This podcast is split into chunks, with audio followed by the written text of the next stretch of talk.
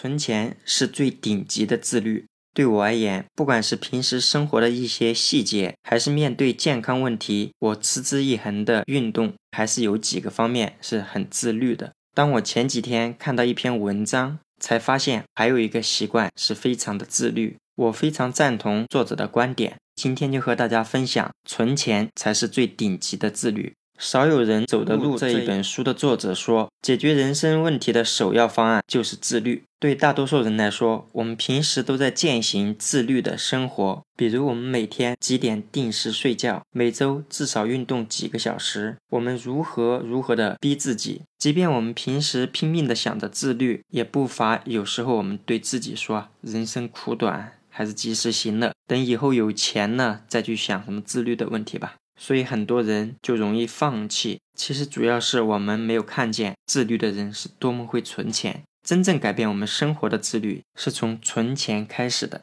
首先，第一点，我们想要的生活不光是要靠自己去挣。现实生活中，对于很多人来说，一年到头了，甚至几年过去了，腰包依然没有鼓起来。相信你也常常听到这样的话：很多人穷，没有钱，主要是不努力。只要肯努力，怎么可能挣不到钱呢？如果说因为不努力挣不到钱，我想不管是在办公室里加班的九九六这样的白领，还是我们流水线上作业的工人，所有努力的人都不认同这样的观点。对很多人来说，吃苦的确没有错，只不过吃了赚钱的苦，我们还得懂得怎么去存钱，否则就像我们现在当代很多年轻人一样，非常拼，忙得连轴转，日子还依然过得很难。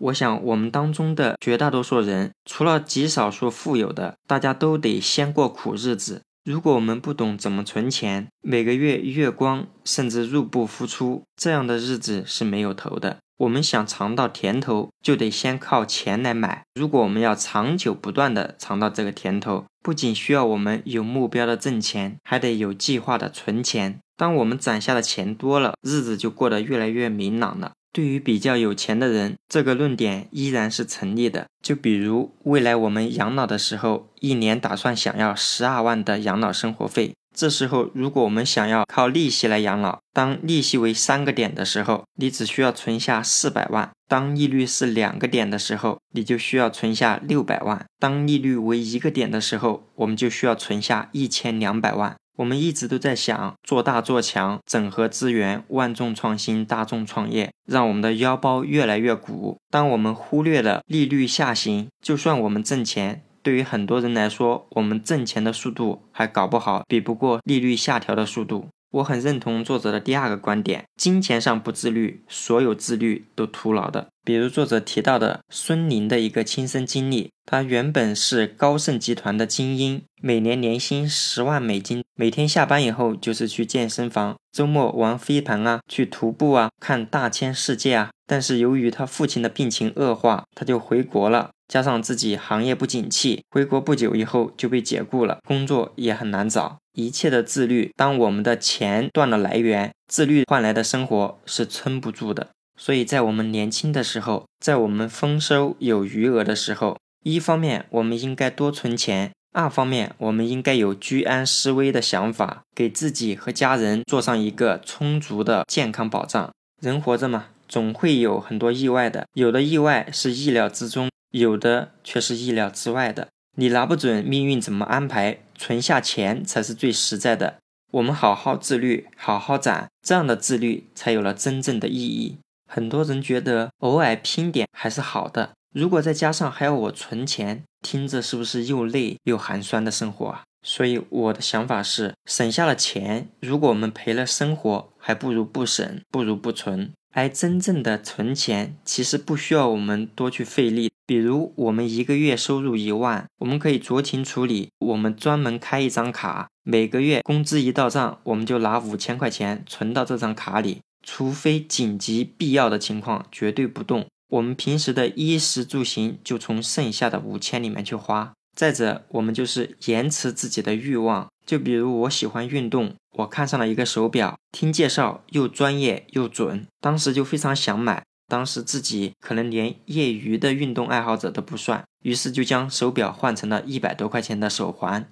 这个手环一用呢，就用了接近两年。在去年的时候，我才下定决心买手表。当然，我买的这个手表呢，它又升级换代了，但是我延迟了这么一两年才来换。当我很想买、很想买一个东西的时候，我就想一想，我现在究竟是不是需要买它？我如果不买它行不行？或者我隔一个月、两个月再买行不行？对于很多东西，可能你隔了一个星期以后，你就不觉得有必要的了，这样也无形之中给我们省下了一笔钱。另外一点，大家可以尝试一下，那就是学会去记账。我们清晰每一份钱它的一个分配，每个月过去了或每半个月过去了，回头看一看，是不是有一些钱并不是我们一定想花的，我们去掉那些不值得的。以后每个月的钱自然会有一个大概的方向了，我们心里有杆秤，就不用剁手，也不用谁来去骂我们，更不用去受委屈了。看到我们的钱越存越多，我们就有了更多的成就感。存钱有数量，生活才有质量。是的，每个人的生活有时真的会陷入窘境，和期待渐行渐远。当我们赚到的钱存下来了，如果我们现在做着不爱做的事情，我们也能随时大方的走人。我们不必过度的效仿那些极度节俭的人，不是每一个人几十年如一日能忍受极度的节俭。当然，这也并不是你和我的一个理想生活。但是蒸蒸日上的生活，普普通通的愿望，都是我们存钱来实现的。作家连岳也说过，不贪钱的人呢，永远不会成熟。